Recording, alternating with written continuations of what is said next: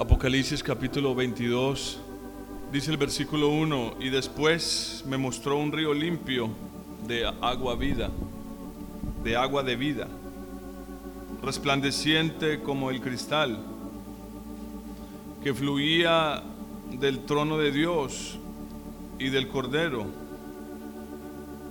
y en medio de la calle de la ciudad y a uno y a otro lado del río estaba el árbol de la vida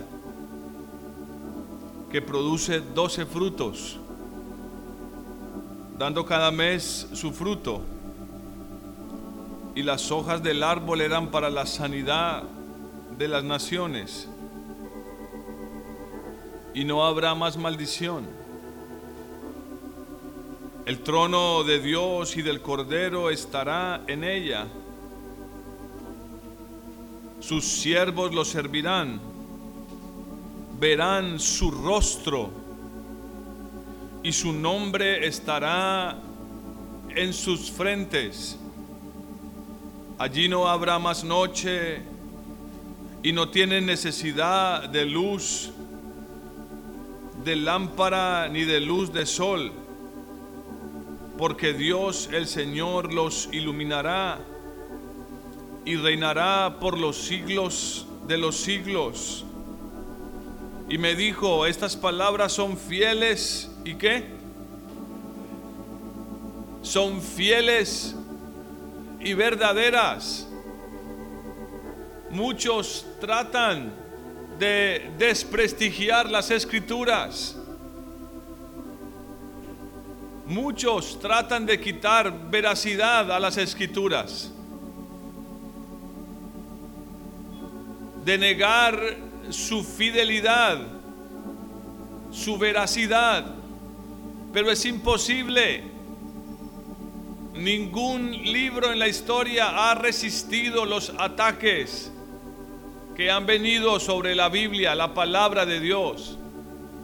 Y es por eso que ha permanecido, porque es la palabra de Dios escrita por hombres, pero es la palabra de Dios, hombres inspirados por Dios. Ahora sé que hay un montón de cosas que parecen muy difíciles de comprender. Yo mismo hay una cantidad de ellas que no comprendo.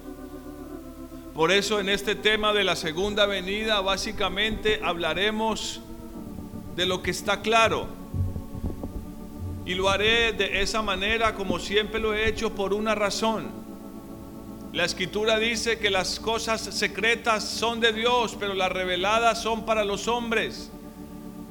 Si hay algo que está claro y bien revelado en la escritura, es porque sencillamente Dios quiere que lo sepamos con claridad.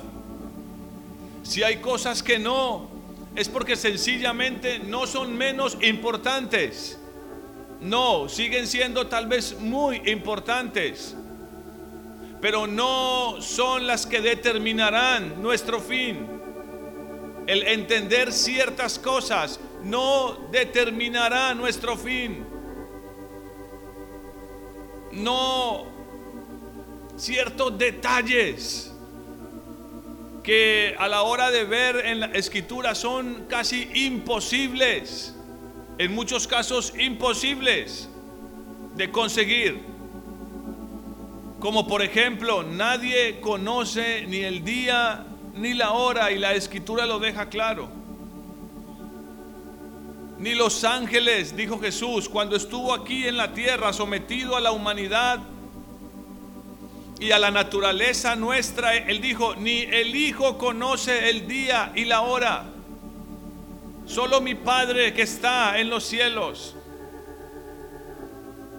Pero estas palabras son fieles y verdaderas.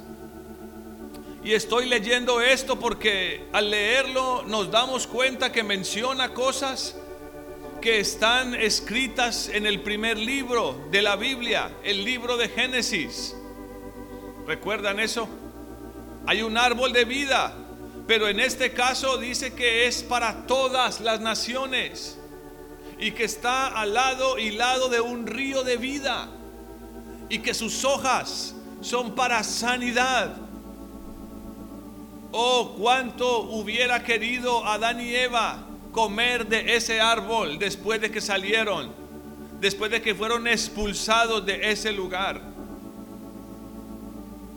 En, e, en ese lugar la presencia de Dios era lo que iluminaba todo alrededor.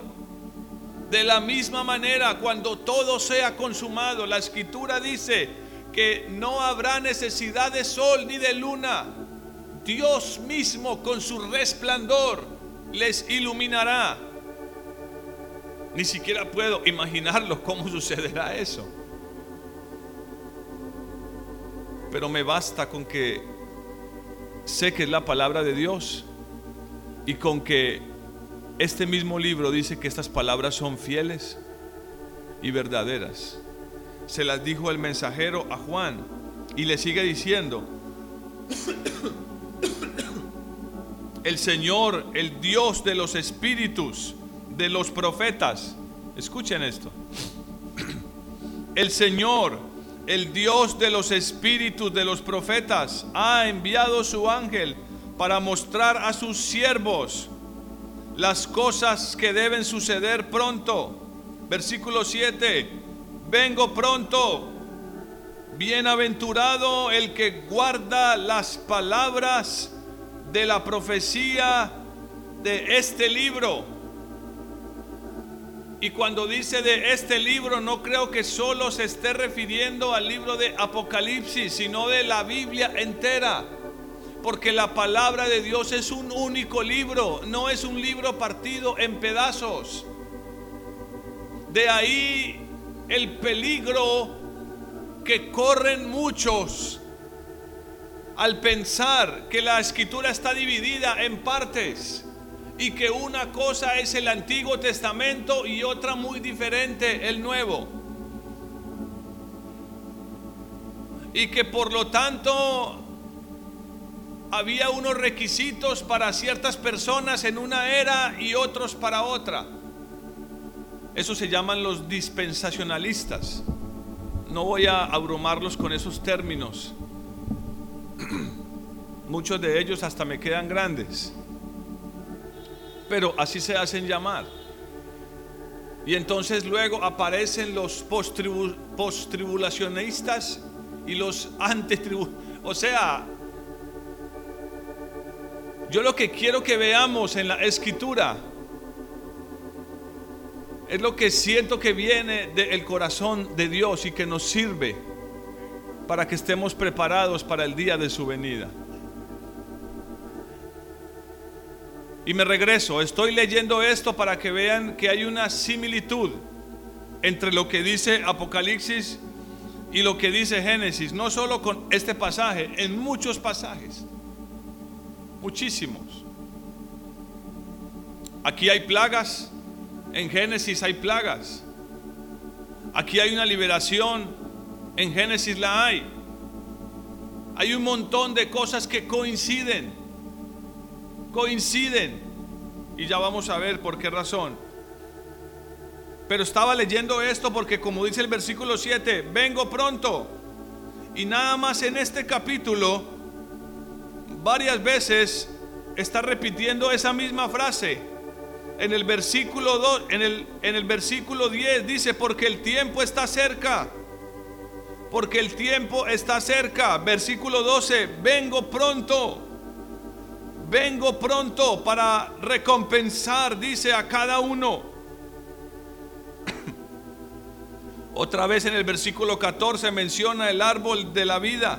Bienaventurados los que lavan sus ropas para tener derecho al árbol de la vida. Versículo 17. El que oye diga, ven. Y el que tiene sed, que venga. Y el que quiere, tome gratuitamente del agua de vida. Otra vez diciendo, Señor, ven. Versículo 20. El que da testimonio de estas cosas dice, ciertamente vengo en breve. Amén. Ven Señor Jesús una y otra vez la escritura termina haciendo un énfasis grande, especial en su venida. Pero por favor, escuchen, no solo en que Él viene, sino en la necesidad urgente de que los creyentes, los que escuchan este mensaje, digan, ven Señor Jesús. Dentro de nuestras oraciones debería estar esta proclamación, esta petición. Ven Señor Jesús. Ven Señor Jesús. Que tu venida se consume Señor para que tu plan glorioso y maravilloso desde el principio de los tiempos sea consumado y tu gloria sea vista en toda la tierra por todos los hombres. Porque hay una urgencia, hermanos, de que eso suceda. Hay una urgencia de que eso suceda. Apocalipsis capítulo 1, que es donde comienza el libro. Y recuerden cuando vimos Apocalipsis que este libro se trata de una revelación de Jesucristo. La palabra revelación es igual que manifestación. Cuando se habla de su venida podemos encontrar que la escritura usa la palabra revelación, manifestación o venida. O el día de Jehová si nos referimos al Antiguo Testamento. El día de Jehová. Al comenzar este libro, recibimos una de las claves para comprender no solo lo que este libro dice, sino cómo funciona toda la palabra de Dios. Porque recuerden lo que dice el Salmo, la suma de tu palabra es la verdad. La escritura no son libros aislados. Hay personas que se ofenden cuando uno compara Apocalipsis con Génesis, Apocalipsis con el libro de Daniel, que son paralelos hágalo en sus casas, porque es que es un, es un mismo libro, es la palabra de Dios. Y dicen que no, que el mensaje de Daniel es un mensaje histórico, que sí hay ciertos versos que tienen que ver con el tiempo del fin, pero es un libro histórico. Si fuera así, hermanos, casi, la, casi tres cuartas partes de la palabra de Dios serían solo historia. ¿Ustedes creen que Dios nos dejó este libro solo como un referente histórico? A ver, ¿cuántos en sus vidas, leyendo el Antiguo Testamento, leyendo historias, sí, del pueblo de Dios, de hombres, de mujeres, han escuchado la voz de Dios y han dicho, Dios me está hablando en este pasaje? No es un libro histórico. Ahora, sí hay cierto peligro cuando tratamos de tomar pasajes del Antiguo Testamento o de cualquier parte de la Biblia y obligarlos a que encajen en nuestra época, en ciertos eventos particulares o en personajes particulares o en naciones particulares. Eso lo han intentado hacer durante toda la historia.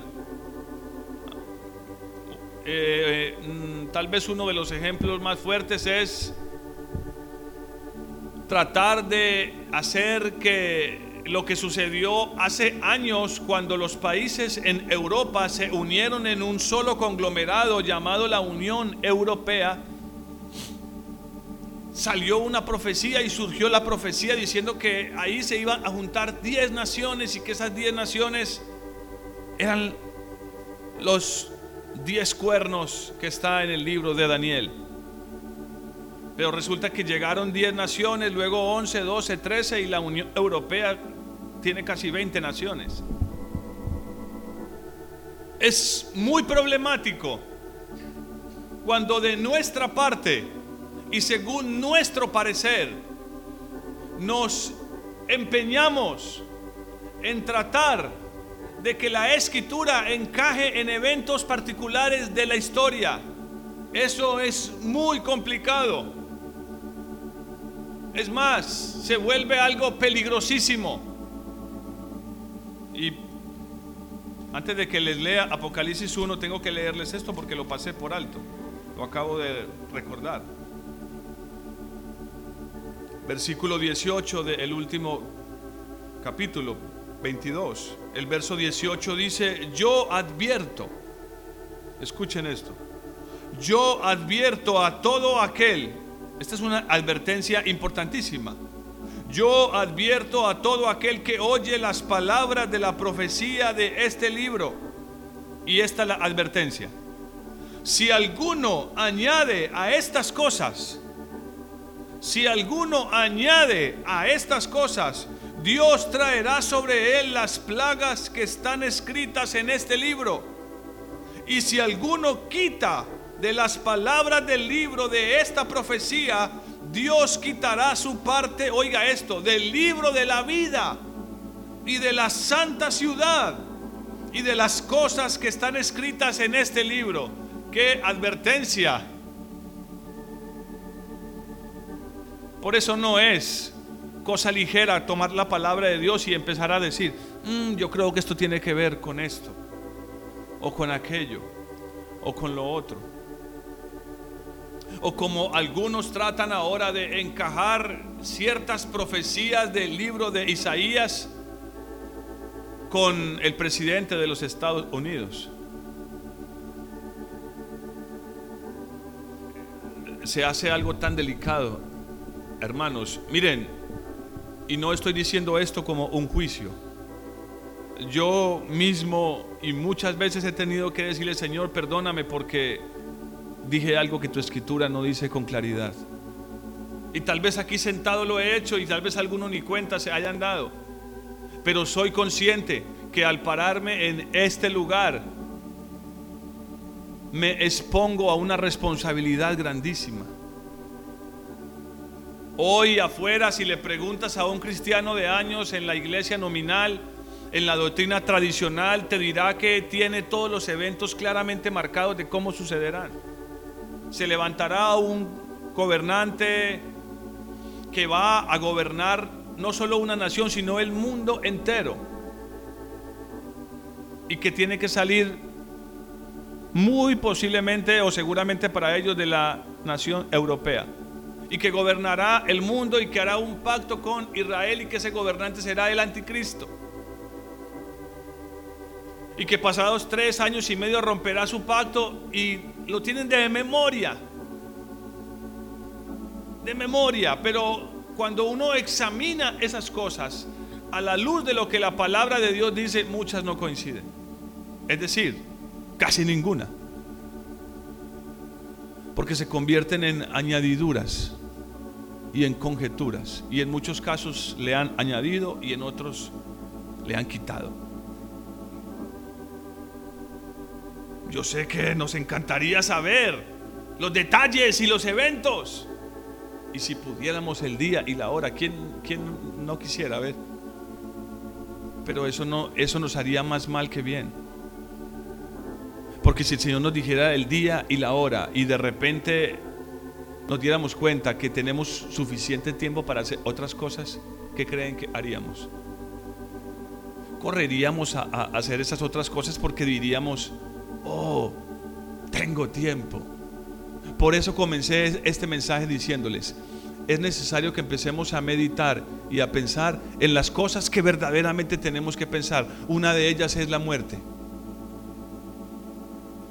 La escritura dice que vamos a morir. Todos nosotros. De una u de otra manera moriremos. Está determinado por Dios. Y esa muerte lo que significa es tenernos que parar delante de Dios. Juicio. Hoy la gente no quiere pensar en eso. Hace planes, ahorros para 15, 20 años, 30 años, porque creen que tienen una vida por delante comprada. Pero aquí ninguno de nosotros sabe eso. Ninguno de nosotros sabe eso. Y bien haríamos Eso traería mucha sabiduría a nuestro corazón si empezáramos a, meditar lo que la escritura dice. Está establecido para los hombres que mueran una sola vez y después de esto el juicio. Amén. Ahora sí, Apocalipsis capítulo 1. Que Dios nos dé gracia y nos dé sabiduría, temor ante su palabra como la escritura dice, Él ama a los que tiemblan ante su palabra.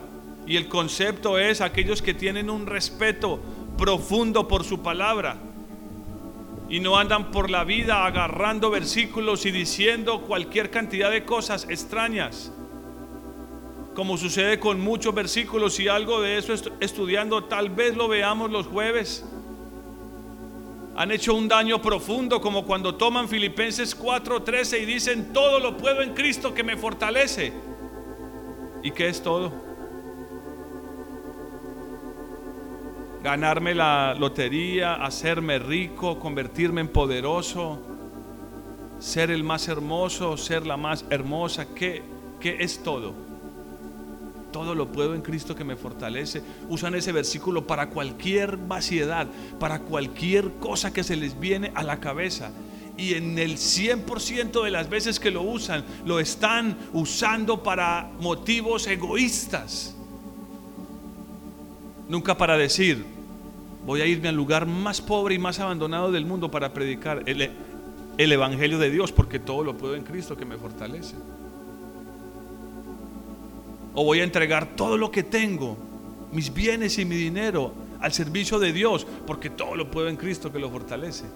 Ahí sí ya el, el versículo, ya el todo ya no les cuadra, ya no les funciona. No podemos hacer eso con la palabra de, Dios. Es muy peligroso. Amén. Es muy peligroso. Apocalipsis 1, versículo 8.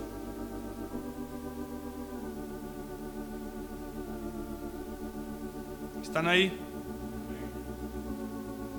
Leamos desde el versículo 7 para que veamos el contexto. Está hablando de su venida, porque de eso es el tema de, este libro. He aquí que viene con las nubes todo ojo lo verá. Y los que lo traspasaron y todos los linajes de la tierra se lamentarán por causa de él. Sí, amén.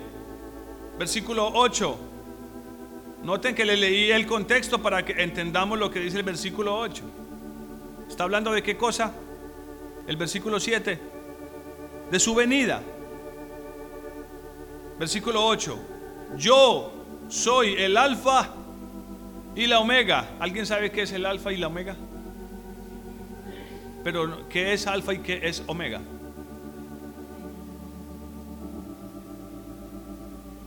Son las letras del alfabeto griego y son la primera y la última.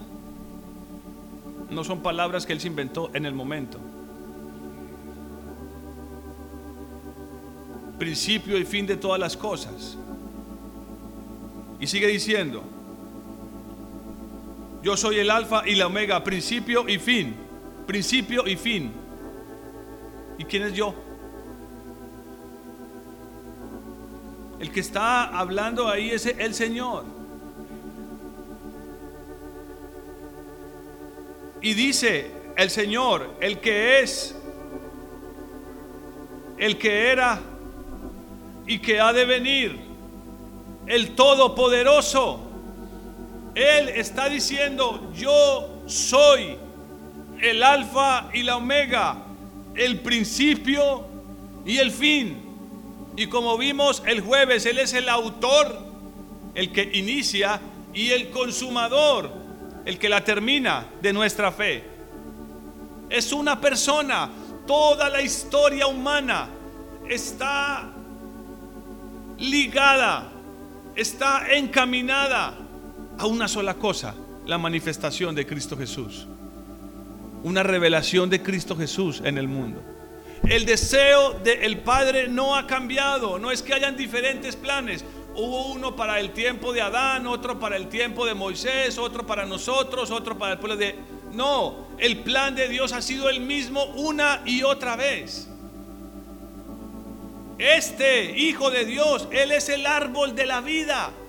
Al final muestra que ese árbol está para todas las naciones, disponible.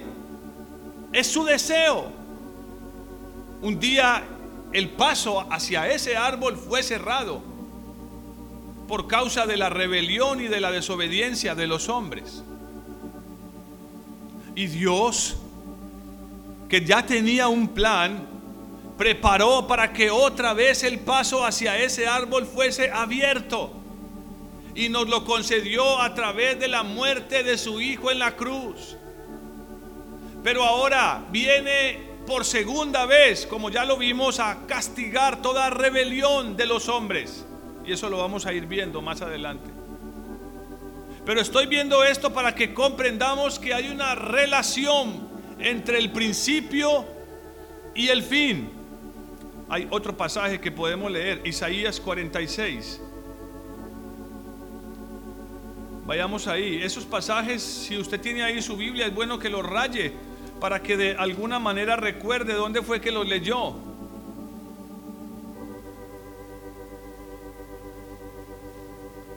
Ahora vale la pena aclarar que lo que estoy diciendo no es aceptado por muchas iglesias.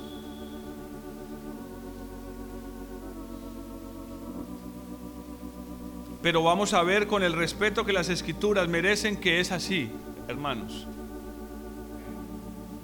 y que como sucedió en su primera venida, está sucediendo otra vez en la segunda venida.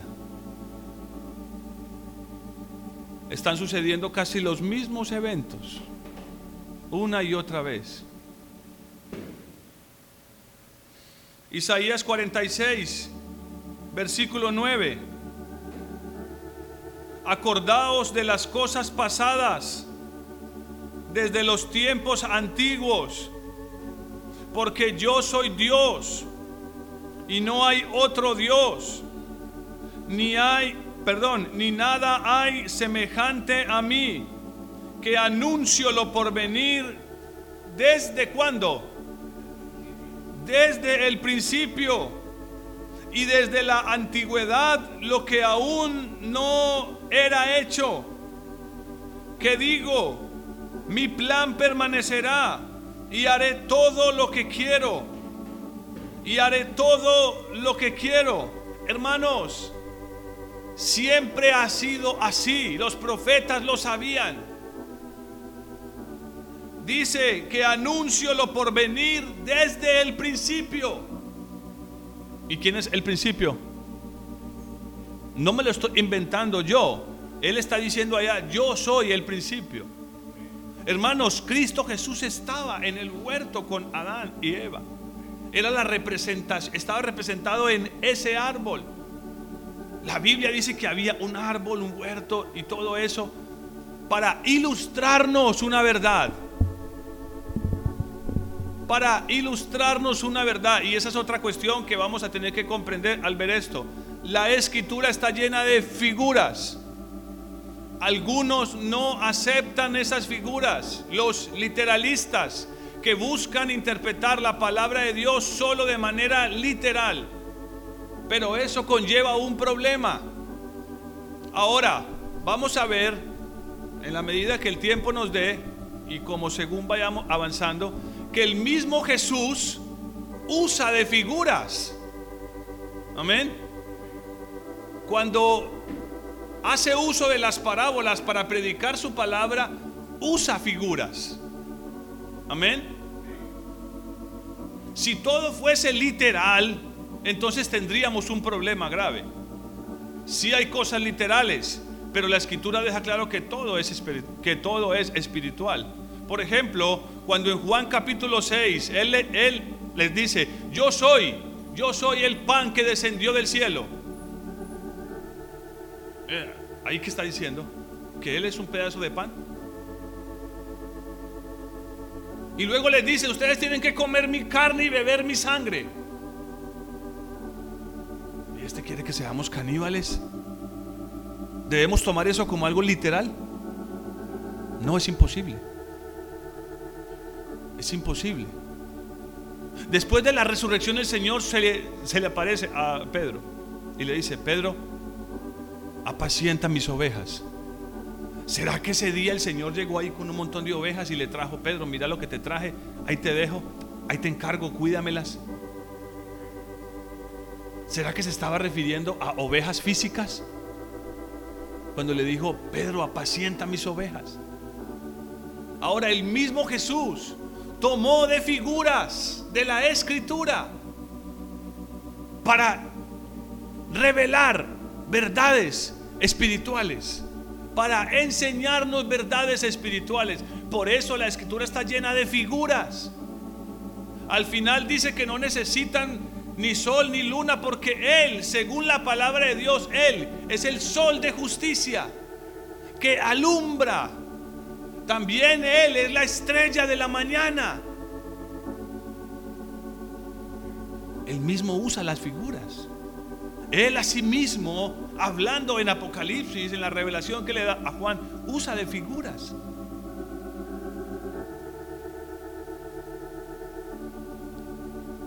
Eclesiastés capítulo 1.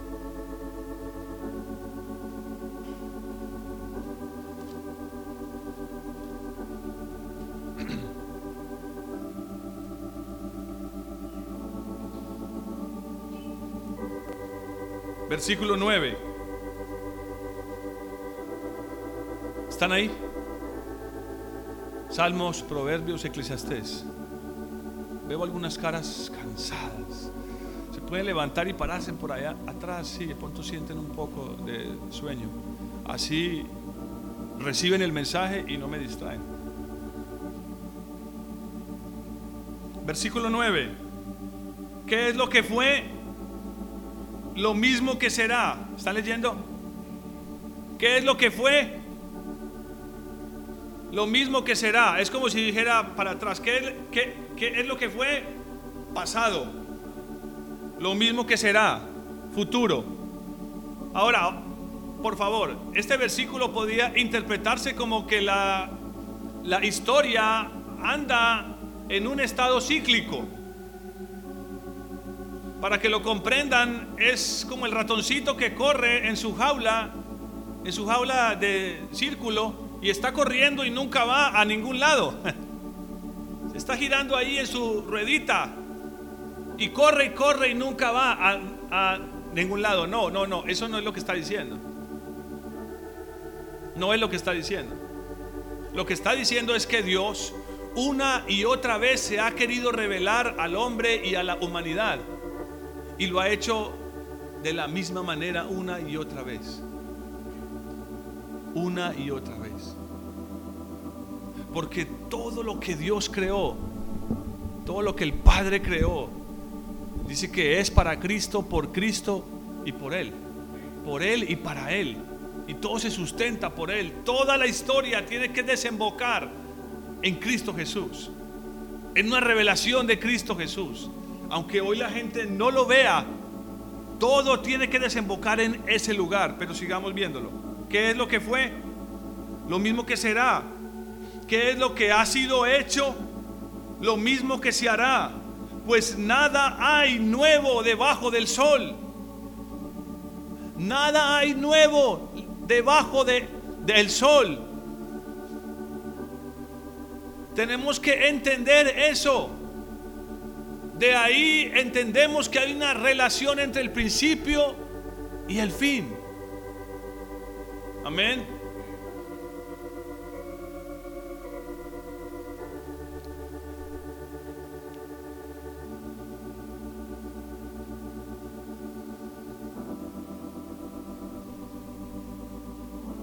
Vayamos a Lucas, capítulo 1.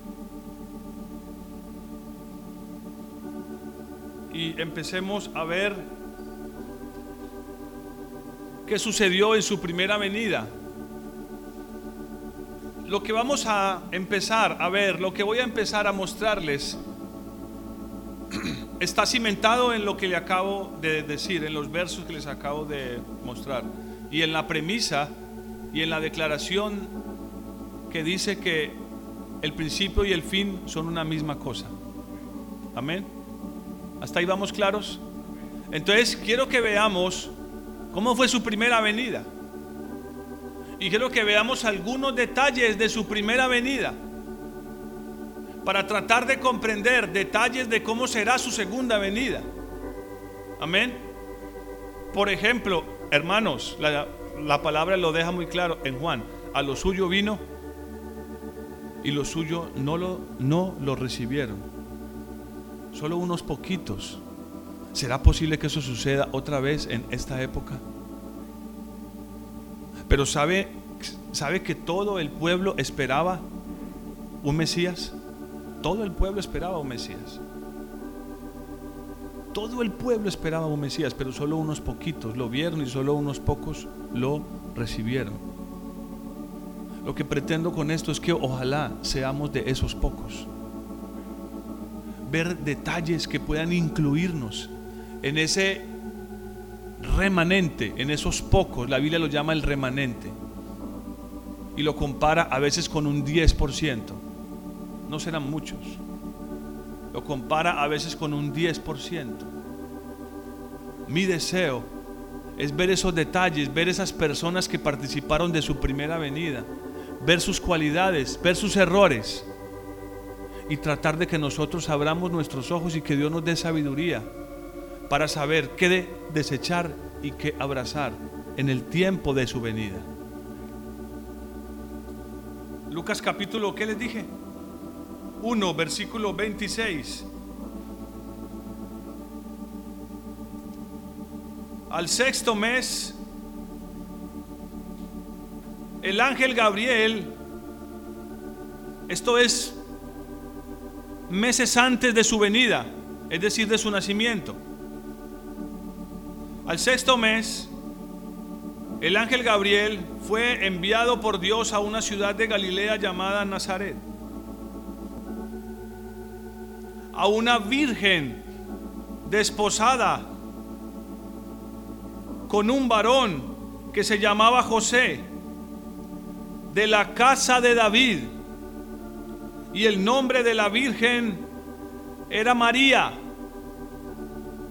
Aquí hay detalles importantes que necesitamos ver. María era una virgen comprometida en matrimonio con este hombre, José. José quiere decir justo. Hermanos, es claro que en su segunda venida el Señor vendrá no como ladrón en la noche, porque recuerden que vendrá para algunos como ladrón en la noche. El Señor Jesús vendrá sobre aquellos que estén comprometidos con el justo. ¿Quién es el justo según Romanos? Hay sino uno, dice. Nuestro Señor. No voy a detenerme mucho en las características de María, ya lo vimos en el pasado. Pero hay una en particular, y la escritura lo deja claro ahí. Dice que esta mujer era virgen. ¿Qué significa eso en la escritura? Que no ha tenido intimidad con un hombre ¿Y será que solo está refiriéndose a mujeres y no a hombres? Miren lo que dice Apocalipsis capítulo 14.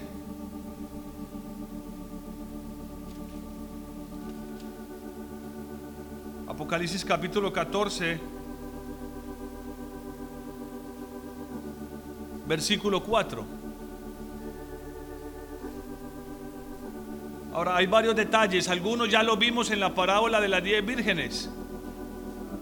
¿Qué era requisito para las vírgenes? Que tuvieran qué cosa? Aceite. Las diez tenían aceite, pero cinco de ellas no tenían lo suficiente.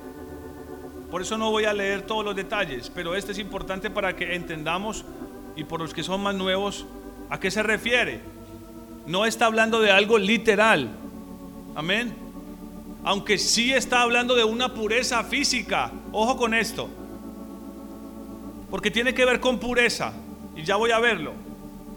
Si está hablando de una pureza física, la escritura lo deja claro. Así como presentasteis vuestros miembros físicos para el pecado, ahora presentarlos para servir a Dios y la justicia.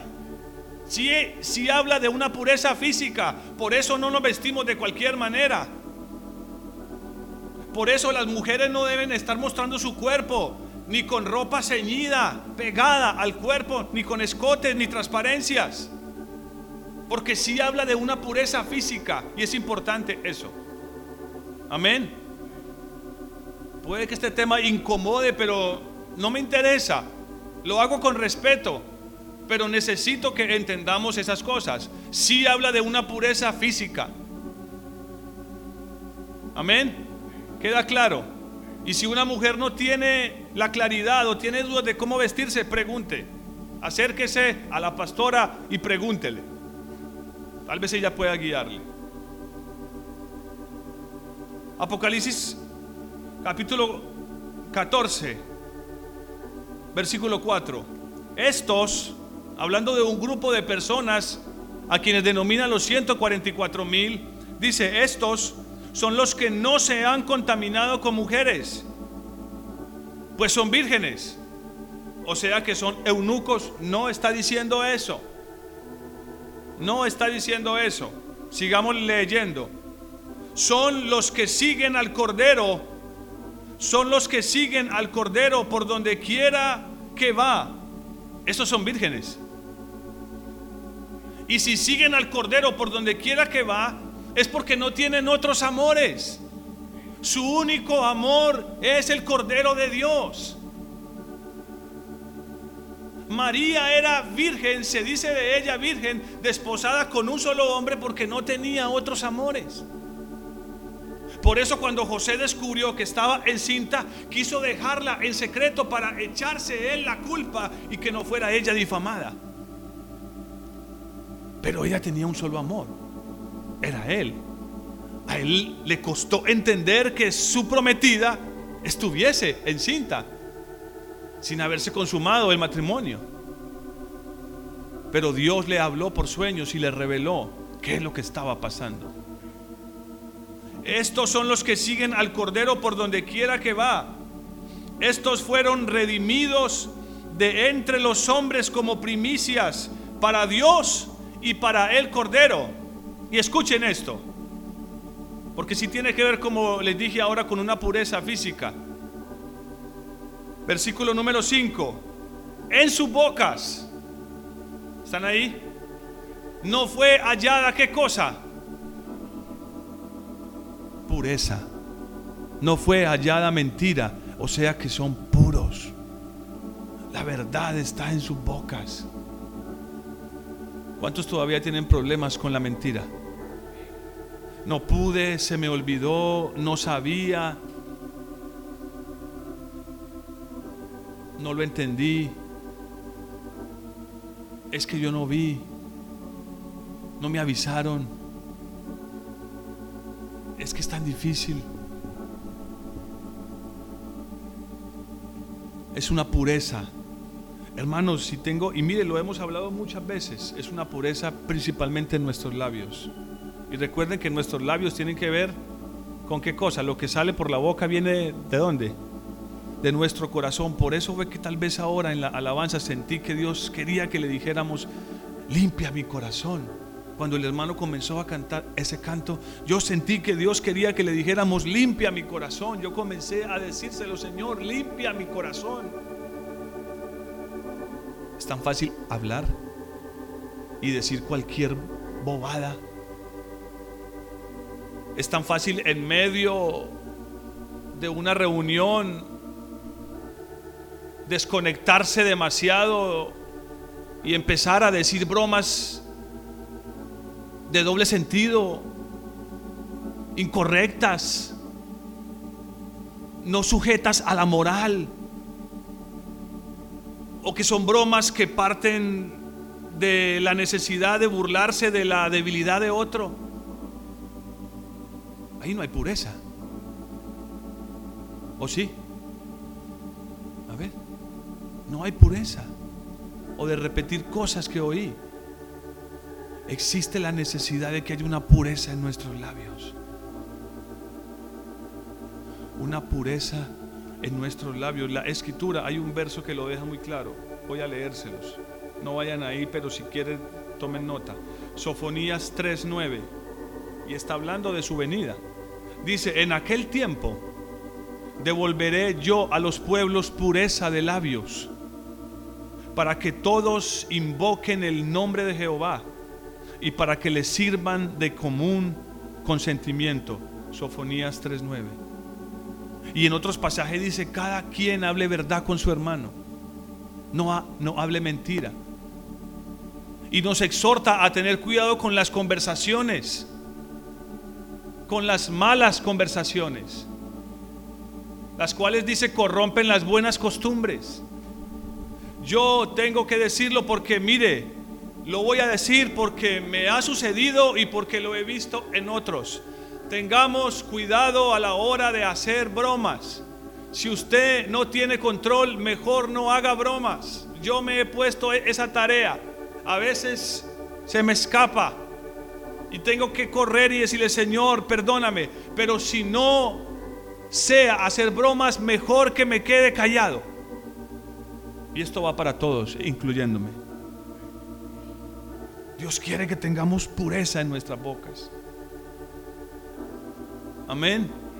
Es, es, es, muy fácil en medio de la risa, uy, decir cualquier bobada.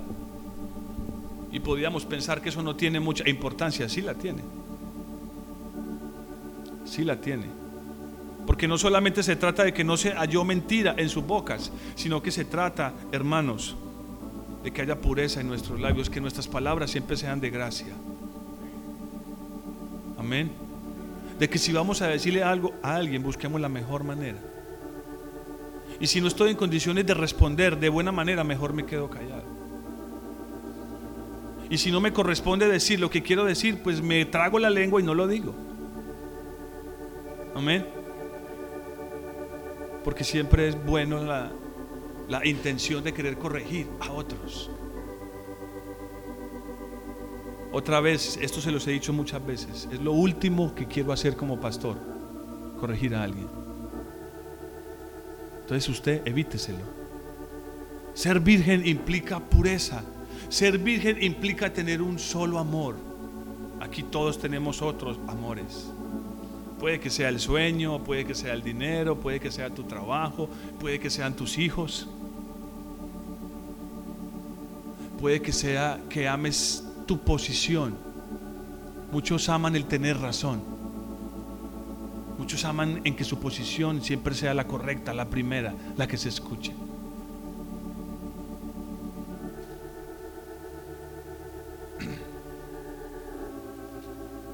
Y hablando de este mismo, de, este mismo grupo de personas, porque lo viene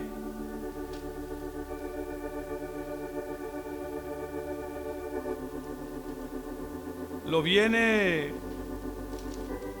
preparando desde antes. Dice que estos también en Apocalipsis 7:14 son los que han salido de la gran tribulación y han lavado sus ropas y las han blanqueado en la sangre del cordero. Por eso están delante del trono de Dios y lo sirven de día y de noche en su templo. El que está sentado sobre el trono extenderá su tienda junto a ellos. Es el mismo grupo de personas. Y luego dice, estos son los que menospreciaron sus vidas hasta la muerte. Es urgente, hermanos, que en esta generación el Señor, cuando mire hacia la tierra, encuentre hombres y mujeres espiritualmente vírgenes. Vírgenes. Por eso es que la escritura aún dice que cuando se trata de las cosas que los impíos hacen, no deberíamos ni siquiera pronunciar las cosas que hacen, ni conversarlas. Es impuro, dice la escritura. Es mejor callar. Es una gran bendición cuando podemos, por su gracia, aprender a controlar nuestra lengua. Amén. Continuemos un poco más. Lucas capítulo 2.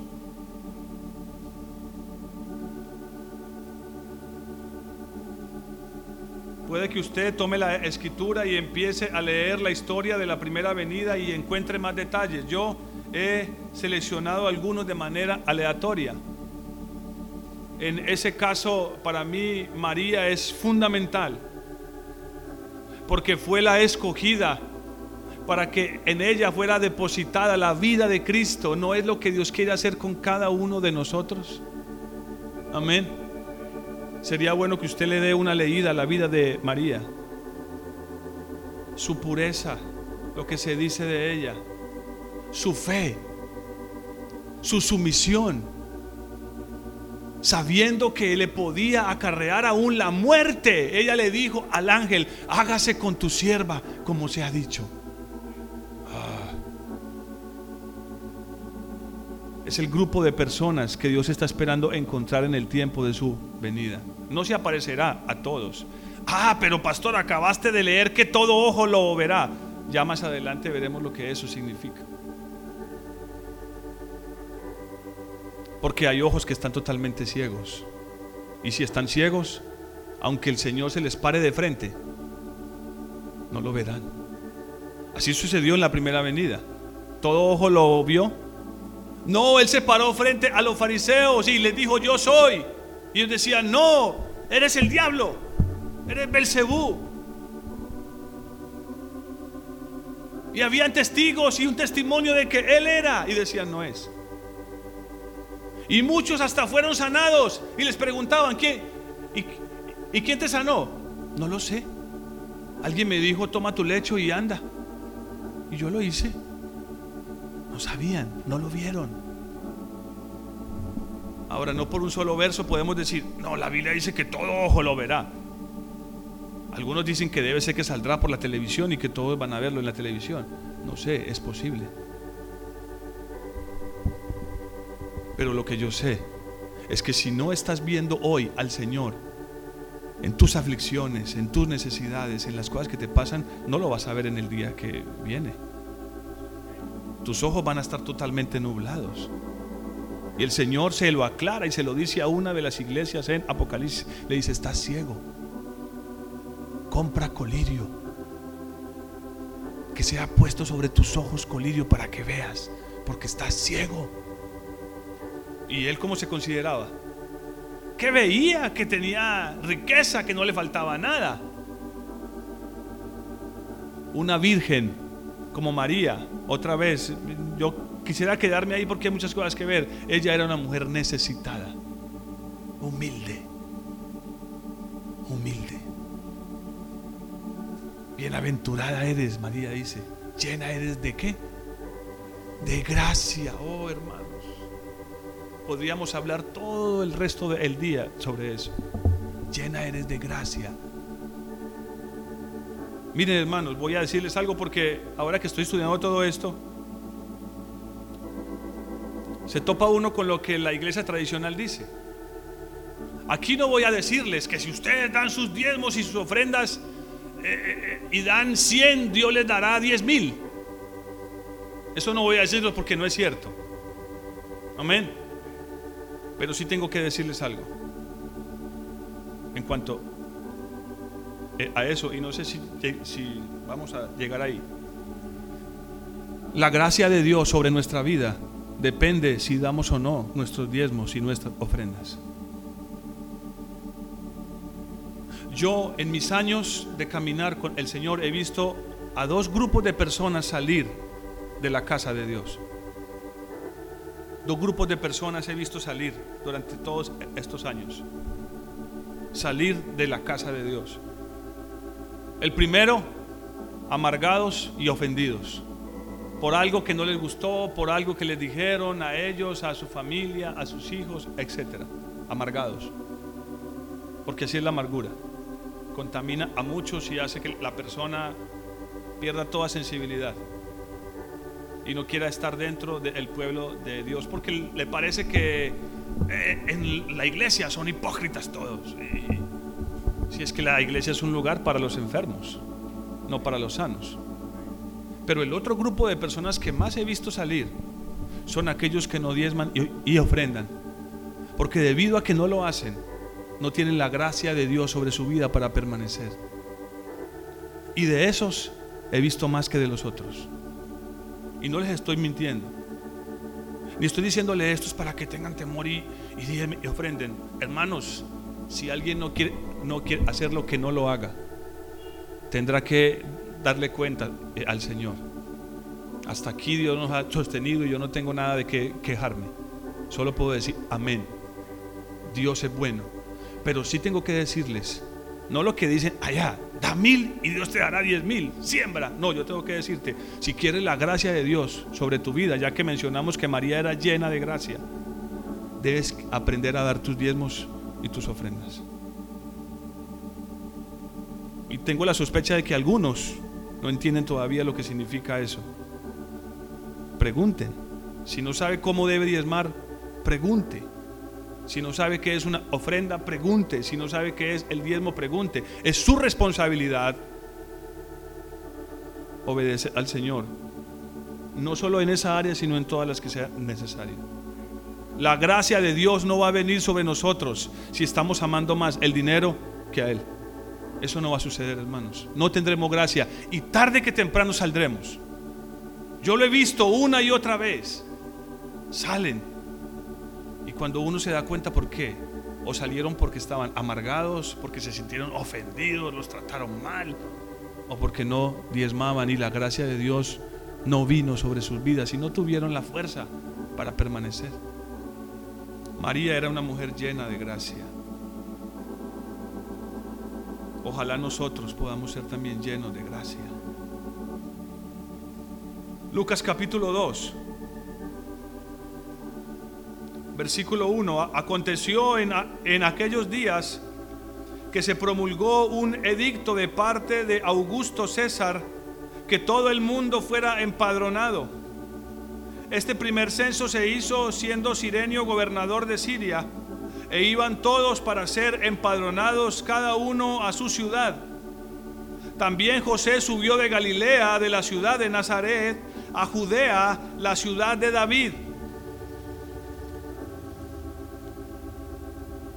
que se llama Belén, por cuanto era de la casa y de la familia de David, para ser empadronado con María, su mujer, desposada con él, la cual estaba encinta.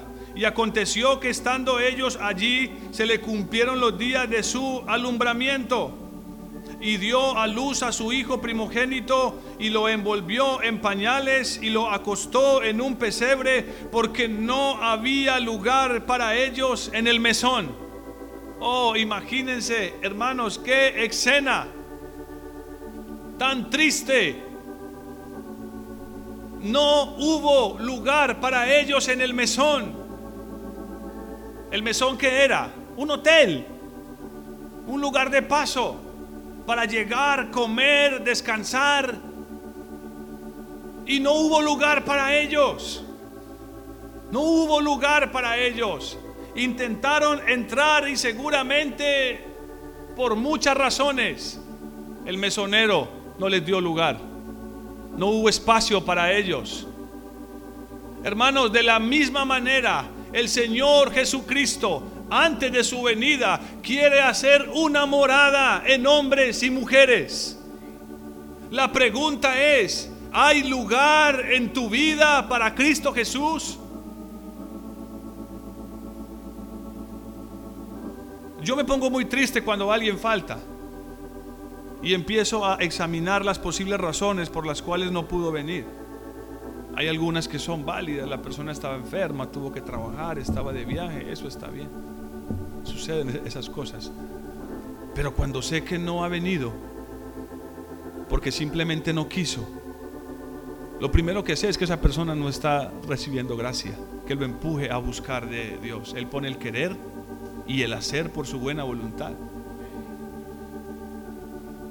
Y lo segundo es que esa persona está llenándose de otras cosas y no tiene espacio para Jesús la semilla está ahogándose en su mesón, en su lugar. La palabra dice que el Señor es como un caminante.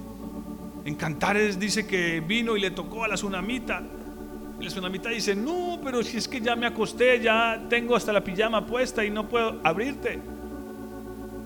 Y el Señor salió y se fue. ¿Cuántas veces? ¿Cuántas veces? El Señor estará tocando ahí, esperando que le abramos. Él viene y quiere hacer una morada en nosotros. ¿Dónde vino a nacer? En un pesebre, en un lugar donde los animales pasan la noche. Hermanos, ¿hay suficiente lugar en nuestro corazón para Cristo Jesús? ¿O estamos ahogando la semilla, como dice la parábola, con afanes y otras cosas? No puedo, no tengo tiempo. Siempre anhelando buscarlo, pero siempre detenidos por cualquier cosa. Siempre frenados por cualquier cosa. Siempre estorbados por cualquier cosa. Y nunca con la valentía de pararnos y quitar los estorbos y hacer lo que les dije el jueves. Echa fuera a la esclava y a su hijo si quieres heredar. El dueño de este lugar perdió la oportunidad de que la escritura registrara que el Hijo de Dios nació en su casa, en su mesón. Y tiene que ver con eso. Recuerden que es un lugar para dormir y para cenar. Eso habla de dos cosas. El Señor está buscando alimento. ¿Recuerdan a la tsunamita? Eh, perdón, a la samaritana. Él llegó donde ella buscando qué cosa? De beber. Y seguramente, como les dije, los discípulos llegaron ya con la comida y no, yo ya comí. Esa mujer le dio de comer. ¿Por qué? Porque se humilló delante de él se humilló delante de él, le declaró lo que había en su corazón y él la perdonó y la llenó de que de gozo. Ella salió corriendo, vengan, vengan, miren lo que este hombre ha hecho en mi vida. Estamos alimentando al Señor. Hermanos, estamos alimentando al Señor. ¿O todavía te cuesta humillarte delante de Dios? ¿Todavía estás pensando que si te humillas y de pronto te salen las lágrimas, otro va a estar juzgándote? ¿Tus encuentros con Dios son fríos, son secos? ¿Son faltos de una sensibilidad, de un quebrantamiento? Y lo otro, ¿está hallando el Señor reposo en tu vida? Recuerden que una de las figuras del Espíritu Santo es que Él es como una paloma cuando el Señor Jesús fue bautizado, esa paloma vino sobre él, el Espíritu simbolizado en la paloma y se posó sobre él y se quedó. Pero una paloma, si usted la ha visto, usted la asusta o escucha un ruido y sale y se va. ¿Está hallando el Señor reposo en nuestras vidas? ¿O continuamente debido a nuestra manera de vivir, debido a las tinieblas que todavía hay en nuestra vida, el Espíritu Santo está yéndose, está apartándose de nosotros? a cierta distancia porque no haya reposo en nuestras vidas a causa de nuestros pensamientos, a causa de nuestros deseos, a causa tal vez de las cosas que hacemos en lo secreto. Ese mesón era para hallar reposo y para buscar algo para comer. Pero el Señor no pudo estar ahí. No hubo lugar para él. ¿Qué, qué pasaje tan doloroso? No hubo lugar para él. No se halló lugar para él. El Señor está buscando un lugar para reposar y para cenar. Ojalá no estemos impidiendo que Él entre y hacer una morada en nuestras vidas. Miren lo que dice el profeta Jeremías en el capítulo 14.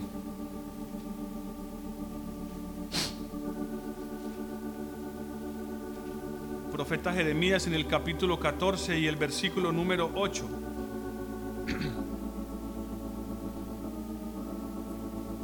Amén. Jeremías 14, versículo 8.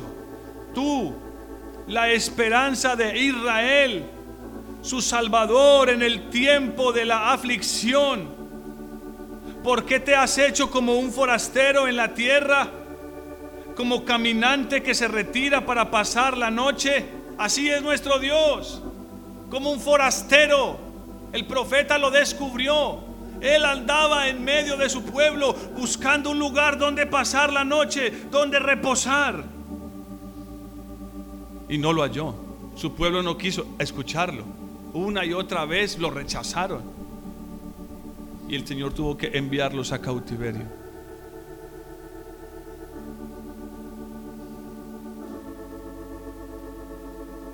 Él, está buscando una morada, hermanos.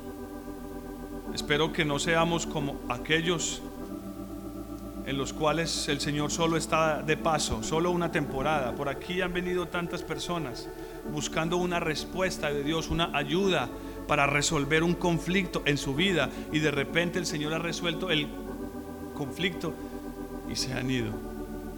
No quieren ser una morada para el Señor. Solo querían que Dios hiciera algo que necesitaban. Pero cuando de repente vieron la respuesta o parte de ella, ya no les interesaba más comprometerse. No quieren ser una morada de Dios. Lucas capítulo 2. Veamos un pedacito más y dejamos por hoy porque tenemos la Santa Cena. ¿Aguantan?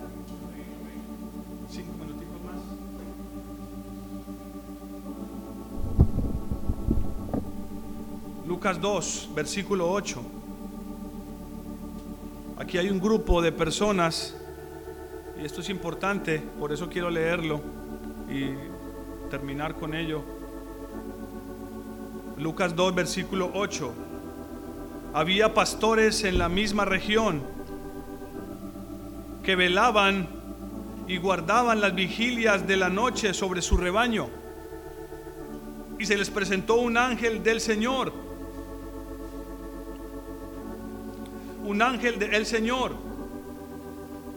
Y la gloria de y la gloria del Señor los rodeó de resplandor y tuvieron gran temor.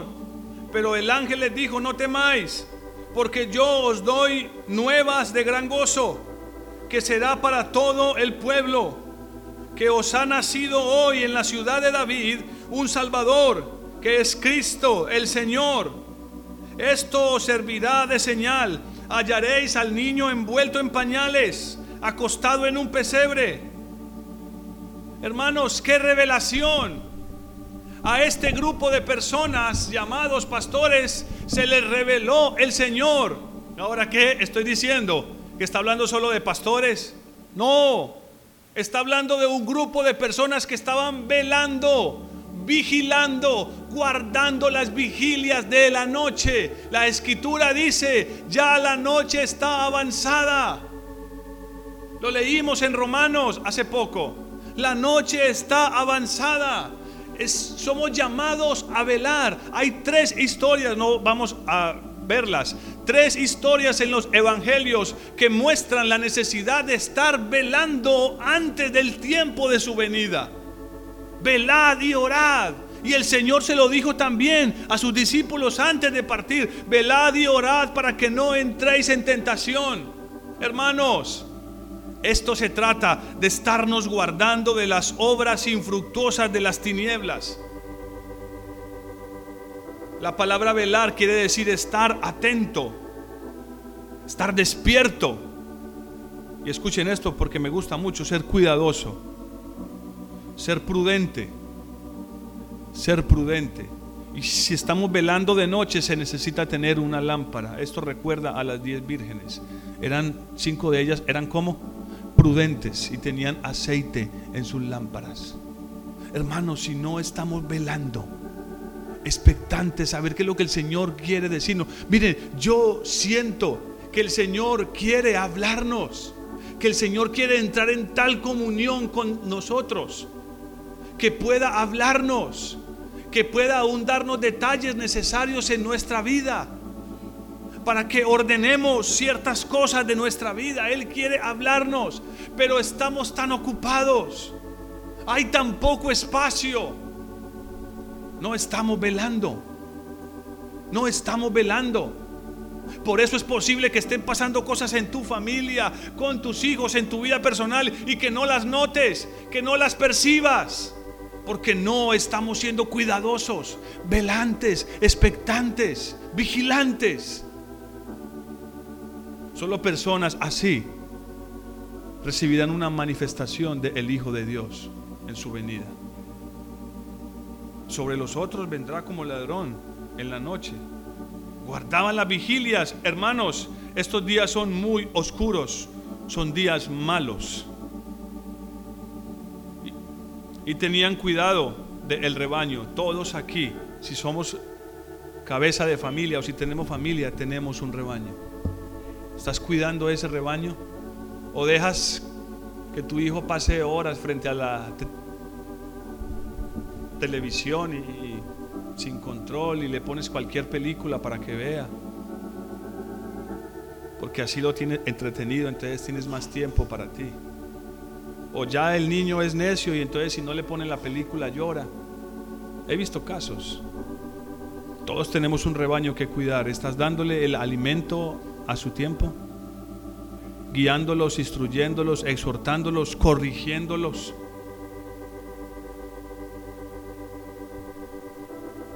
A Pedro el Señor le dijo, Pedro apacienta mis ovejas. Todos tenemos esa responsabilidad. Tal vez tu vecino es una oveja. Tal vez has sentido en tu corazón que debes, que debes hablarle a, a esa persona y no lo has hecho. Tal vez tienes temor. Tal vez el Señor te ha puesto una carga por alguien y no has orado. Eso es apacentar sus ovejas. Hermanos, abramos nuestro corazón. El Señor vendrá, pero para muchos será algo tormentoso. Vendrá como ladrón en la noche. Él desea que estemos preparados, velantes, expectantes, que podamos ser como vírgenes, puros, de corazón. Los que tienen un corazón limpio son los que ¿qué? verán a Dios. Eso habla de pureza. Eso habla de ser virgen. Que podamos estarle haciendo espacio a Dios en nuestro corazón, sacando de ahí lo que tenemos que sacar. Que Dios nos dé gracia. Hermanos, y recuerden, si no eres fiel con tu dinero, no tendrás gracia. Eso, eso la escritura lo deja claro. No es el tema hoy, pero siento decírselos. Siento decir, porque algunos creen que está bien si diezmo una vez y la otra no. De repente Dios tiene que ser fiel si tú no eres fiel. No, hermanos, no funciona de esa manera. Velemos y oremos, porque la noche cada vez es más oscura. Tengamos cuidado de las obras infructuosas de las tinieblas como dice Romanos, despojémonos. Amén. Despojémonos, pongámonos en pie.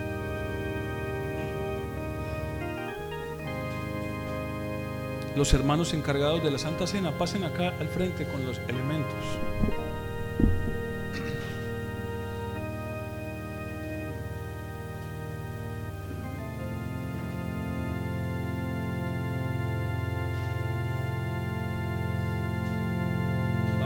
ese canto que dice cuánto anhelamos la venida de nuestro Dios. Que sea parte de nuestra oración, ¿eh? hermanos. Necesitamos incluir eso. Ven Señor Jesús. Pero no porque digamos ven Señor Jesús, el Señor aparecerá mañana, sino que esa oración también está dirigida a que Él aparezca en nuestras vidas y nos dé una revelación de Él y quite cada vez más el velo que hay sobre nuestros ojos. Oh, yo tengo que confesar que vemos todavía oscuro, muy oscuro. Mientras cantamos este canto precioso, medite en sus corazones, cierre sus ojos, los hermanos van a pasar a repartir la Santa Cena, pero mantengamos esa reverencia y, y acerquémonos eh, al Señor. Él quiere manifestarse a nuestras vidas cuánto anhelamos la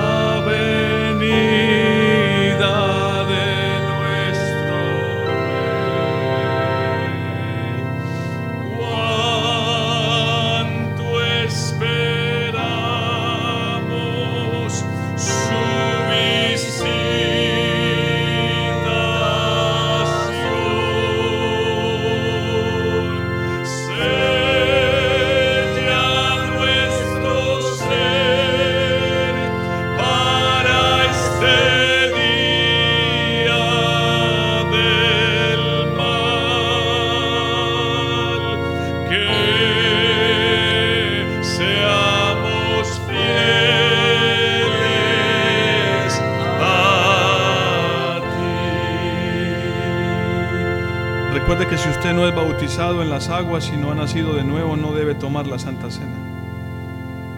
Eso incluye los niños. Si no han sido bautizados, no, no deberían participar.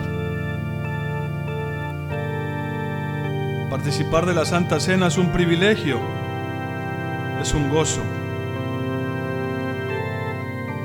La escritura dice que cuando participamos de la Santa Cena anunciamos su muerte pero no solamente anunciamos su muerte, sino su regreso. Aleluya. Anunciamos no solo su muerte, también su regreso. Y esta mañana debemos decirle, Señor, anhelamos, anhelamos tu venida, mi Señor. Anhelamos tu venida, Señor. Dice la escritura, yo recibí del Señor lo que también os he enseñado, que el Señor Jesús la noche que fue entregado tomó pan y habiendo dado gracias lo partió y dijo, tomad, comed, esto es mi cuerpo, que por vosotros es partido, haced esto en memoria de mí. Vamos a tomar juntos el pan, hermanos, y démosle gracias al Señor.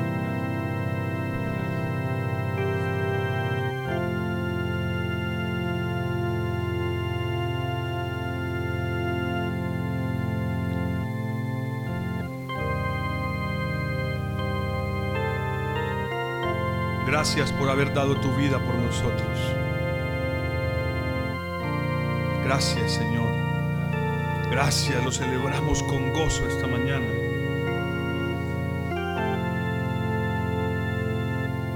Asimismo tomó también la copa después de haber cenado diciendo, esta copa es el nuevo pacto en mi sangre. Haced esto todas las veces que la bebáis en memoria de mí. Así pues, todas las veces que comáis este pan y bebáis esta copa, la muerte del Señor anunciáis hasta que Él venga. La Santa Cena es un recordatorio de que Él viene y lo anunciamos a nuestras vidas y a nuestros corazones. Vamos a tomar juntos la copa, hermanos, esta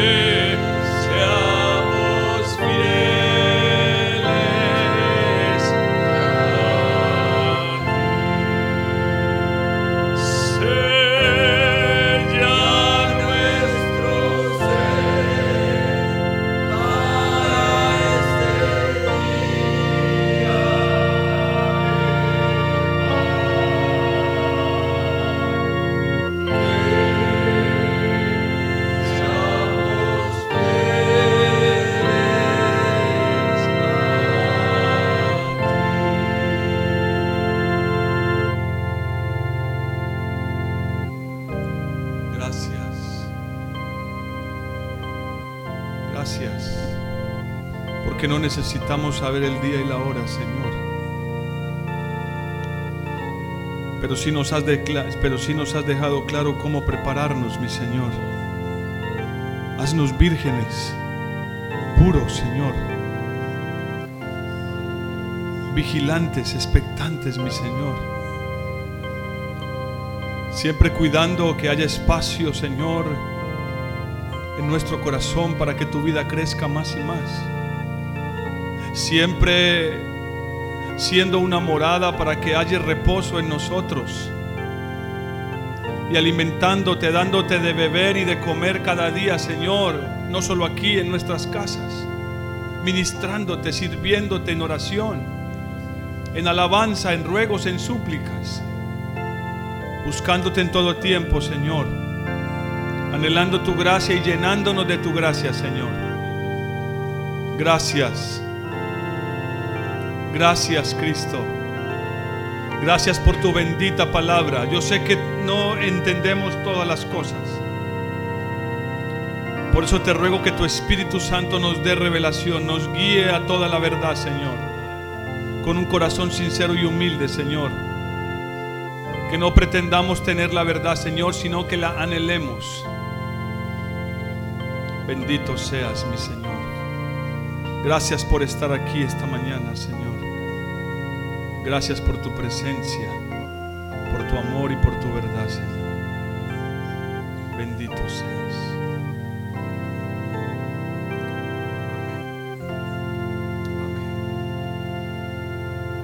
Amén. Hermanos.